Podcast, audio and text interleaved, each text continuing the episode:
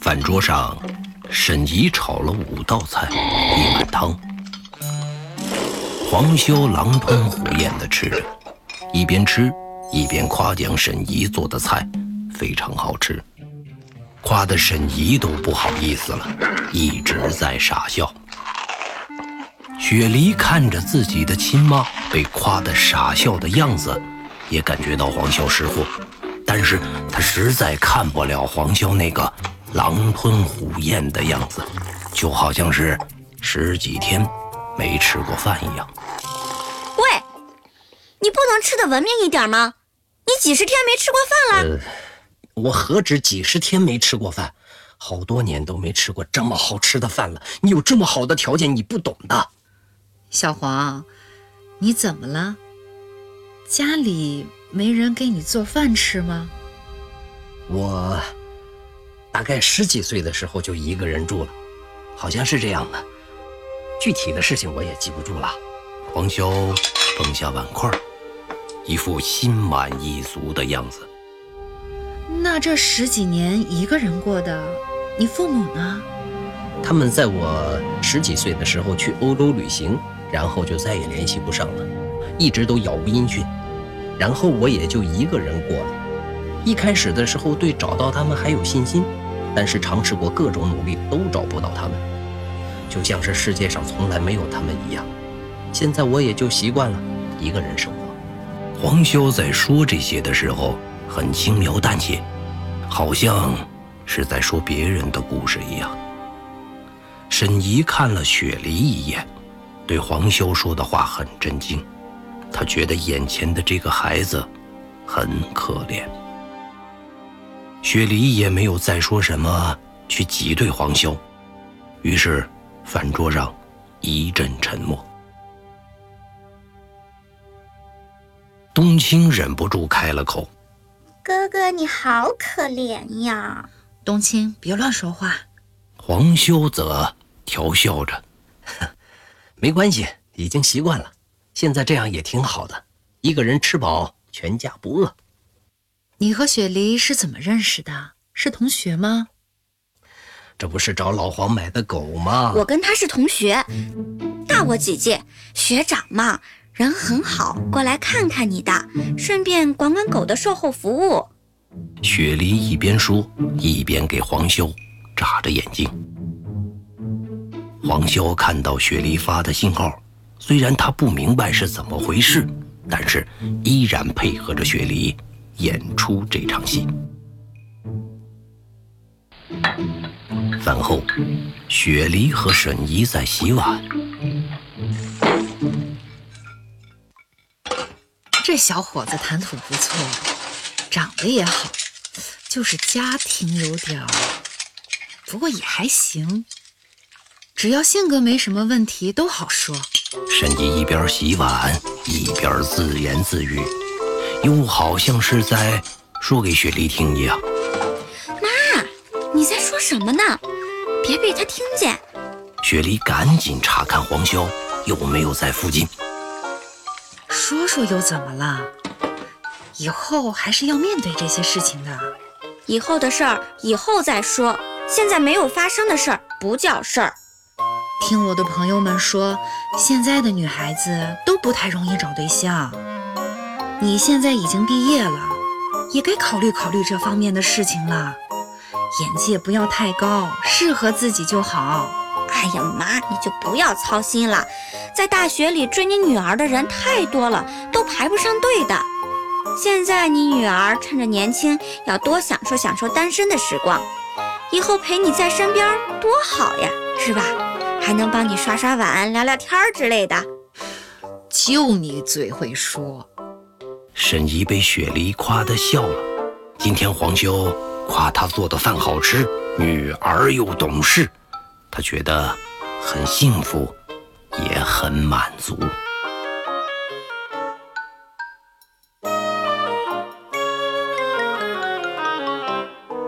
雪梨切好水果，准备给黄修送过去吃。走到大厅，看到黄修和冬青坐在院子中的长椅上晒着太阳，美滋滋地睡着了。大黑和小黑也趴在小主人的身边打着瞌睡，耳朵竖起来，随时听着周围的声音。雪梨看着沉睡中的黄潇，不忍心叫醒他，默默地把果盘拿走了。黄潇已经很久没有安逸地休息过了，那个噩梦一直环绕在自己的潜意识中。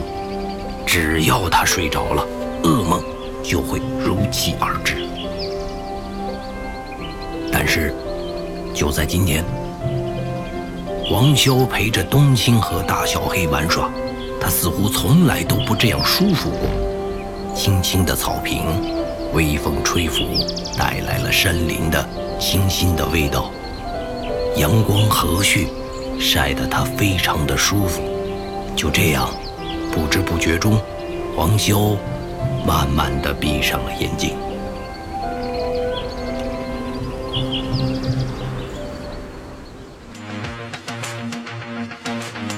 原界一记忆之谈，作者刘昌新，播讲冯维鹏。本作品由刘昌新编剧工作室出品。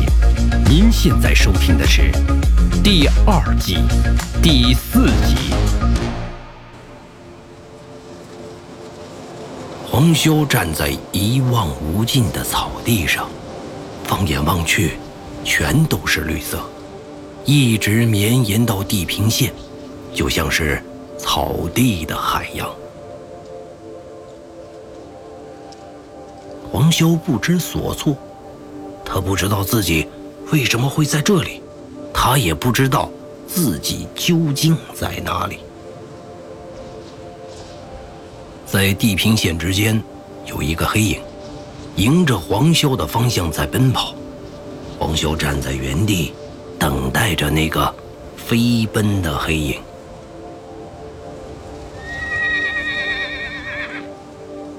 黑影越来越清晰，是一匹马，但是有着人的脸。冷灵，黄潇忍不住轻声的呼唤。对，那就是冷灵。他从远处快速的跑过来，在草原的海洋中奔跑着，来到了黄潇的身边。黄潇就站在冷灵的对面，看着冷灵，却不知所措。还是那副绝美的容颜，一副好奇的神情，瞪着黄潇。冷灵围着黄潇打转，不断的用鼻子在嗅着黄潇。但是当黄潇转身看他的时候，他又机灵的跑开了，像是在和黄潇嬉闹一样。他还是对黄潇有一点警惕。黄修抑制不住自己兴奋的神情，不断的看着冷灵。我是黄修，你不认识我了？黄修。赶紧自我介绍，生怕冷灵一个转身就跑掉了。冷灵歪着头看着黄修，有点好奇。他慢慢的走上前，用头顶着黄潇的胸口，把黄潇顶倒在地，居高临下的看着黄潇。黄修一动也不敢动，他知道冷灵那恐怖的撞击力。直接就可以把巨蛇撞到吐血，黄修只得本能的让冷灵这么去摆弄自己。冷灵继续嗅着黄修，从身上到脸上，冷灵的额头到了黄修的嘴边也不知道黄修在那一刻是怎么想的，居然轻轻的去吻了一下冷灵的额头。冷灵发现自己被亲吻了。赶紧抬起头，吃惊地盯着黄潇，脸上露出对黄潇行为不可思议的表情，继而跑掉。黄潇在这一刻感觉自己就像个傻子一样，为什么要做出这么愚蠢的事情？黄潇坐了起来，站起身去追冷灵。黄潇刚刚的站起来，一只长蛇挡在了黄潇的面前，冷着眼盯着黄潇，嘴里发出嘶嘶的声音。黄潇被吓到了，与长蛇相持住。长蛇像是准备随时逼近黄潇。黄潇顿时大惊，他已经没有任何的精神力来抵抗长蛇的进攻。回来！长蛇停住进攻的气势，转身游回到那个声音的方向。黄潇抬头看到一个长发姑娘站在不远处，皮肤皙白细腻，长发过腰，纤手苗条。身上穿着单薄，两眼冷冷地看着黄潇，又是一个美到令人窒息的姑娘。而冷灵则躲在这名姑娘的身后，怯生生地看着黄潇。本来冷灵的美就足以让黄潇窒息，但是这名姑娘却又比冷灵的颜值高出了。好几分，这一下黄潇仅仅是站住，都要用很大的意志力，心脏的跳动声音已经大到他自己都能听到。黄潇就这样傻傻地站着，愣愣地看着，面对着这样的美丽人儿，黄潇第一次知道了什么叫相形见绌。他手都不知道该放在哪里，脚不知道如何该去站立，表情不知道是该笑呢，还是保持礼貌呢？但是他知道，他现在的表情一定是非常的扭曲。他知道，他已经抑制不住自己内心的澎湃。在他们的面前，黄潇感觉自己就像是一只下水道里的小老鼠。那样的卑微。你在这里干什么？长发姑娘一字一句地询问黄潇。黄潇也不知道自己在这里干什么，所以他无法回答。这里不是你该来的地方，况且你把邪恶也带进来了。黄潇愣住，他不明白长发姑娘说的邪恶是什么。但是，当他本能地向身后看的时候，大吃一惊。在黄潇的身后有一团黑暗，就是那个噩梦中永远出现的黑暗。在这个草原的大海中，他第一次能够看清楚黑暗究竟是什么。原来那是一团巨大的黑雾，透彻的黑。这一团黑暗正在慢慢的向着黄潇的方向移动。黄潇感觉到了害怕，浑身战栗发抖。即使是自己面对了无数次的恐惧，但是当他再次出现的时候，尤其是还在这么美丽的地方出现的时候，他意识到自己或许一辈子。都永远无法摆脱那种恐惧。黄潇从内心当中开始绝望，毁了，一切都毁了。黄潇不可抑制地向后倒退，他突然碰到了一个柔软的肉体，有着舒服的温度。黄潇忍不住用手抓了一把，这个肉体颤抖了一下。黄潇回头看到的是冷灵，在靠着自己。他用头顶着黄潇的后背，用眼神给予黄潇安稳。黄潇看到冷灵的眼神，有了些许的安慰。你确定？哎呀，好麻烦。长发姑娘则有点不耐烦了。冷灵用坚定的眼神看着长发姑娘，两个人好像在用意念去交流。好啦好啦，那就这么办吧，真麻烦。长发姑娘说着，向前走去。不要，小心！黄潇赶紧提醒长发姑娘。冷灵则用头顶住黄潇的手，示意黄潇不要去干扰他。没，没问题吗？黄潇有点不相信，而冷凝则点了点头。黄潇没有办法，只能目送长发姑娘去接近这团巨大的黑雾。邪恶的东西，虽然不知道你们是什么来头，但是你们走错地方了。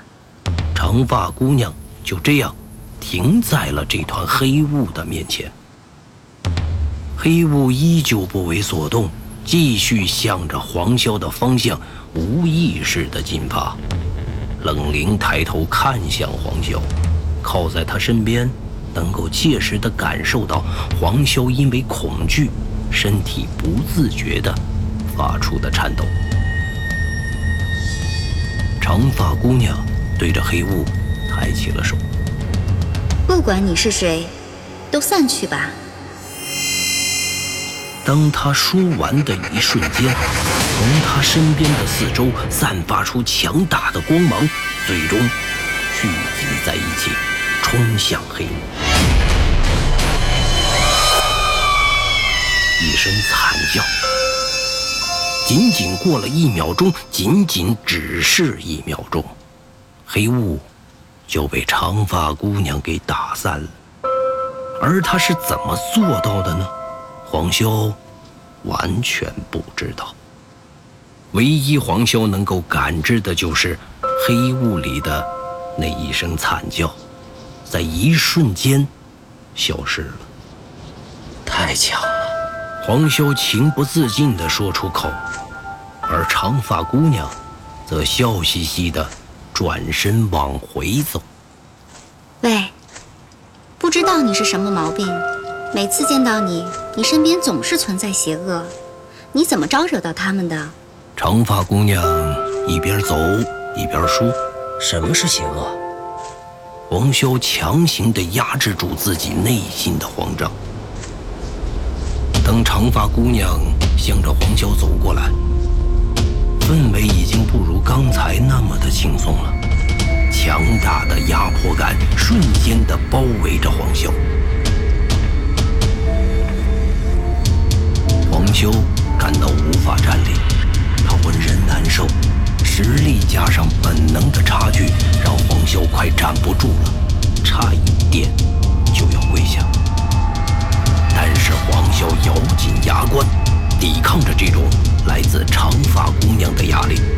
长发姑娘则有点诧异：“哟，不错呀，居然还能站得住。”黄潇已经被压得说不出话来了，只能咬牙坚持住。他不想跪下，仅仅只是因为自尊心。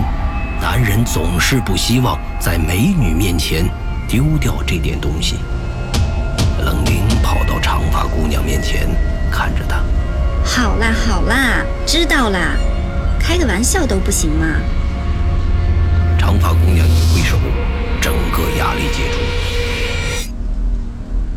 黄潇身上的压力瞬间解除，他大口的呼着气。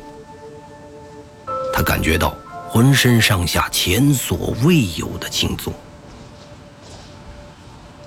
而身体的力量也在逐渐的恢复。他紧紧的握住了拳头，感觉到了力量，是一种前所未有的力量。怎么，我我？黄修抬头疑惑地看着长发姑娘，不客气，你还是谢谢冷灵吧。要是平时，我可懒得帮你。长发姑娘则笑嘻嘻地看着黄潇，黄潇又看向冷灵，冷灵也看着黄潇。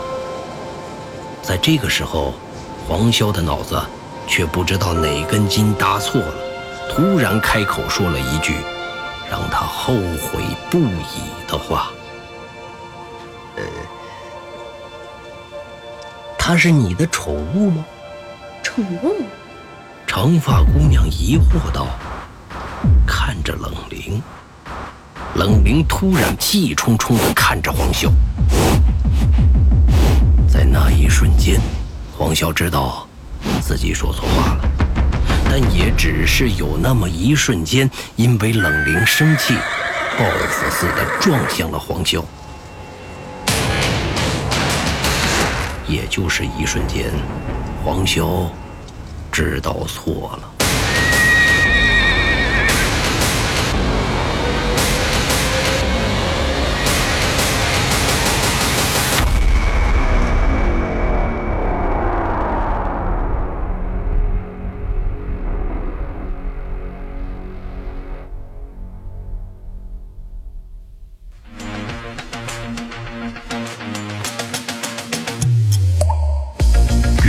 一，记忆之谈，下集更精彩，期待您的继续收听。